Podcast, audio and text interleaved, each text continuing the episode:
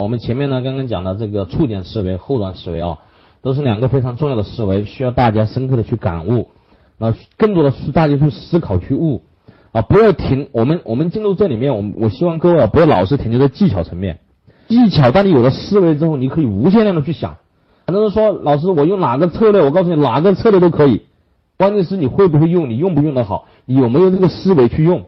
如果说你单纯的只学了某一招，我告诉你，你就变成不出来。所以你有了思维，你可以有源源不断的想法和思路。我们需要自己去创造，没有固定的打法。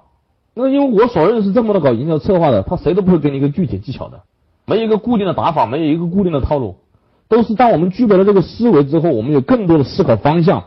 在我们做的过程中，我们就会因为这些思考方向的指引少走弯路。同时，在做的过程中，我们就会累积很多的经验，然后去优化我们的思维，使我们的每个细节会了解到更多。当我们有更多的细节了解到更多的时候，再配合我们的思维，我们再去做下一件事情的时候，我们就会如鱼得水。这都是一个这样重复的过程，而不是固定的学一个技巧。很多人说：“哎呀，那我告诉你，没有什么技巧，你就把鱼塘、鱼饵、鱼钩用好了，你就可以赚到钱；或者你就把一加 N 你把它用好了，就可以赚到钱。”关键是你有没有这个思维去操控这个东西。接下来我们讲的是一个放大的思维，放大的思维，这个这个太关键了啊！也是我们一般人不具备的一个思维。就是说的简单一点，放大的思维是什么意思呢？就是我们做同样一件事情的时候，如何把它的效应发挥到更大，这是我们要思考的。我们要想尽一切办法做同样的事情，我们要达到更更好的结果、更大的结果，产生更大的影响力。我能够跟我能够，我能够在沟通的时候，我能够沟通一百个同时，我就不沟通一个，这就是一种放大。你要学会去放大，那放大到底有一些什么样的形式呢？基本上是三种，大家可以打字打得快的可以打一下。一个叫做放大规模，一个叫做放大规模，第二个叫放大规模其实就是放大的数量的规模，对吧？数量，潜台词就是数量。第二个就是扩大范围，潜台词是影响面。第三个叫做提升高度，潜台词是影响力；第四个叫做延长时间，潜台词叫做多次利用。也就是放大数量、放大规模、放大数量规模、扩大范围，也就是扩大影响面的范围；提升高度就是提升你的影响力；延长时间叫做多次利用。那首先我们看放大数量，放大数量其实很多时候我们。没有一个这样的思维去做。你假如说今天我们发代金券，然后呢跟别人鱼塘对接去合作的时候，哎，感觉不错，那我们就去发代金券了。发了代金券，别人持着代金券来了之后，哎，我来了一些客户，但是很多人就没去放大了，他没把这个数量的规模去放大。那当你发一百张代金券出去，和你发一万张代金券出去，跟更多的鱼塘去合作的时候，效果能一样吗？是不是这样？我记得以前在弟子群我就讲过。一个发四百张代金券和你发四万张代金券出去，效果能一样吗？当然，前提是你测试好的一个能够有效果的方法，也就是我每投入一块钱，我能够回报一块二的时候，我就可以把这个规模给放大了，是吧？但是很多人没有。当你只做二分之一版面的时候，做四分之一广告版面的时候有效果，你可以测试的把它放大到几分之几，你可以放大到更多的平台去投放去测试。所以说要学会放大这个数量。同时，我们做一场活动。我帮一个商家做活动的时候，我能不能把这个商家的数量拉多一点呢？我刚帮一个商家做活动有活是活动，我能不能做帮一个商家做这场活动的同时，我能够带动五十个商家进来呢？对，我们要有这样的思考方式，这就是扩大数量的规模，它就能够形成很强大的这种集权的一个效应。然后第二个叫做扩大范围，扩大范围，你比如说我今天我在这个小区里做一个活动是吧？那我能不能够在这个小区里做一个活动？我通过这个活动能够影响到外面的更多的商家呢？那外面的更多的商家都受益呢？你比如上次这个这个谁啊？这个周航彪是吧？假如说他做一场小区里面的活动，他要做一个，做完小区里面的这个活动，那他是不是要发一张卡出去？这个业主可以持这张卡到现场参与活动领取奖品，对不对？那凡是什么？凡是进来的这些商家。都提供了一个这样的奖品，进驻的商家，那我们是做小区里面的活动，对不对？那啊，我我马上会思考到，那这里面有几百上千户的业主，他们拿到了这张卡去领了礼品，那我能不能够把这一千户业主，把他的这个影响面放大一点，扩大范围，我把这个影响面扩大到我这个小区外面去呢？我可不可以这个这个这个小区的业主拿了这张卡之后，他可不可以到外面的商家再去享受一个什么样的优待呢？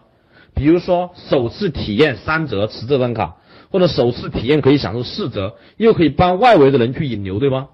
这就是一种思维，你要可以想到把它无限的给放大出去，放大它的这个影响范围。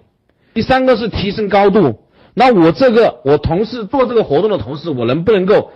在这个基础上再提升我的这个影响力呢？我可不可以把相关的政府部门拉入进来呢？我可不可以把一些更优质的商家拉入进来呢？我可不可以把更多的协会也拉入进来呢？大家一起来把这个影响力做到更大呢？这就是我们思考的方向。第四个叫做延长时间，多次利用。我做这次活动，我能不能够为下一次做一个活动做做铺垫呢？我不仅仅这次活动做完了就没了。而我在设计这场活动的时候，我就把下一场活动我就把规划好，这一场活动刚好为下一场活动做个很好的铺垫，或者说我这一场活动的资源，不管是消费者资源也好，还是这个商家资源也好，我能不能够再进行重复利用呢？是吧？你比如说他们在超市里面做的那个一加 N 的模式是吧？通过整合很多商家的礼品放到这个超市里面来进行抽奖。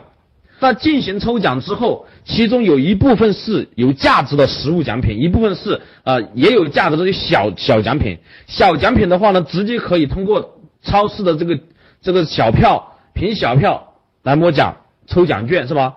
当这些拿了小票没有抽到奖之后，他还可以抽实物大奖。那怎么抽呢？他需要关注我的微信公众号就可以抽。那这样的话，你就把这些数据又抓到你的微信公众号。那抓到微信公众号之后，你再进行多次利用，你又去谈更多的商家。你说我们在我的微信公众号大概有五千多个粉丝或者一万多个粉丝，我们搞一场活动，我们搞一场连环抢红包的活动，那你是不是就可以来排一些商家？每个商家一天是吧？每个小时我们就释放两百块钱的红包出来，我们一天抢四个小时的红包，那是不是就是八百块？一个商家出八百块钱，在你这里活动搞一天，我们通过各种形式在大家抢，然后你谈十个商家或者二十个商家下来，那是不是就是几十几天都在你群里面抢红包？然后大家都在抢红包的过程中，然后呢，整个这个抢红包的活动由谁来冠名是吧？连续十天的这个抢红包，很多人都在关注，那这样的话，你又把它延伸到多次利用了是吧？